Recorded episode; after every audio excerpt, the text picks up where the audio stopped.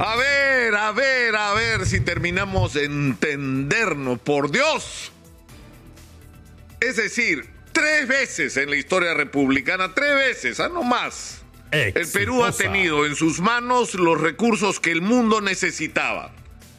Y el hecho de tener esos recursos que necesitaba nos abría la posibilidad de usar esos recursos para transformar nuestro país y convertirnos en uno del primer mundo. Lo tuvimos con el guano, lo tuvimos con el caucho y hoy lo tenemos con los minerales.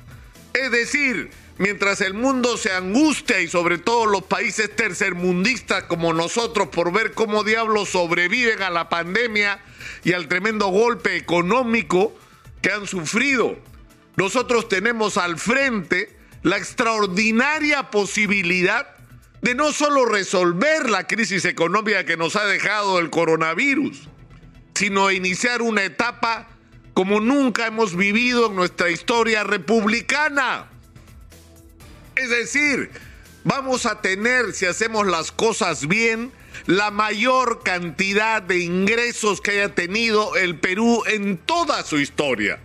Y eso nos da la posibilidad no solo de arreglar los colegios y, los hospitales y los servicios de salud y darle agua potable y vivienda a la gente, sino construir el futuro.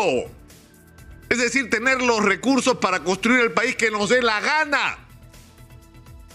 Y eso no lo tiene cualquiera. Y esta es una vez más la oportunidad de hacer las cosas diferentes. Pero ¿qué tenemos que hacer para que eso ocurra?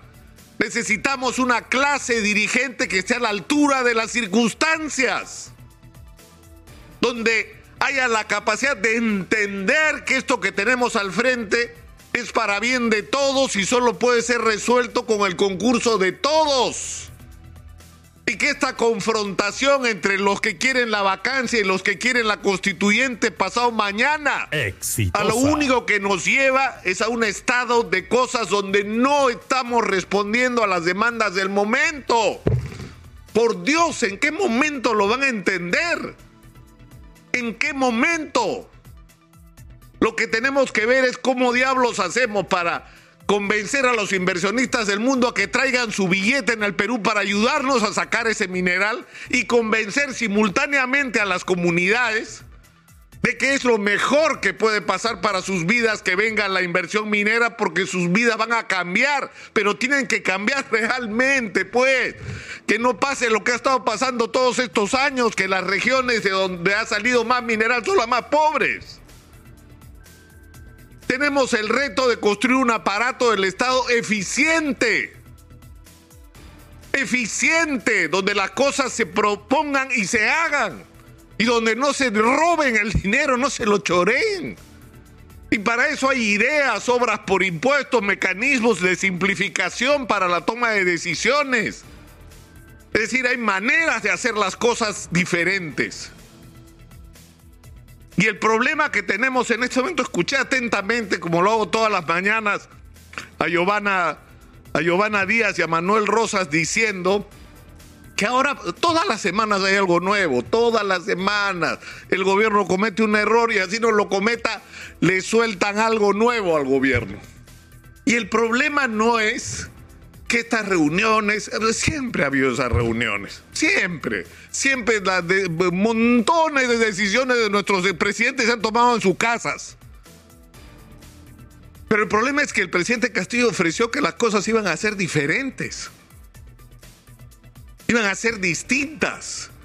Y por eso hay una expectativa tan grande de que las cosas se hagan de otra manera. Y por eso el presidente está obligado a dar todas las explicaciones que tenga que dar sobre con quién se reúne y por qué y para qué.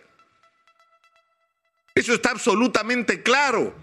Pero lo más importante de todo en esta discusión es que si no nos salimos de esta agenda tóxica, estamos perdidos como país. Se nos va a pasar por tercera vez en la historia el tren. Y probablemente sea el último. Probablemente sea el último. Y esto depende en primer lugar de nuestros políticos, pero también de nosotros como ciudadanos, de lo que hagamos porque las cosas sean diferentes. O sea, ya, se cae el profesor Pedro Castillo, se realiza el sueño de Porqui. Se cae Castillo. ¿Van a dejar gobernar a Dina Boluarte? No, también se tiene que caer Dina Boluarte ya. Va a haber elecciones. O sea, vamos a pasar, me van a disculpar, meses de mientras las oportunidades se nos van yendo. Y si no gana las elecciones Porky, si gana César Acuña, ¿lo van a dejar gobernar? Si gana Johnny Lescano, ¿lo van a dejar gobernar? ¿O esto se va a extender hasta el infinito? O sea, yo creo que ha llegado el momento de parar, de buscar los términos de entendimiento sin renunciar a las demandas de justicia, de transparencia, todo lo que se quiera pero en un marco de consenso para enfrentar juntos el reto de construir el país que podemos construir, por Dios. ¿No se dan cuenta de la oportunidad que estamos perdiendo? No piensen en ustedes, piensen en sus hijos y en sus hijas y en lo que les están negando con esta actitud por parte de la clase política. Ya, ya no sé en qué idioma decirlo, sinceramente. No lo sé.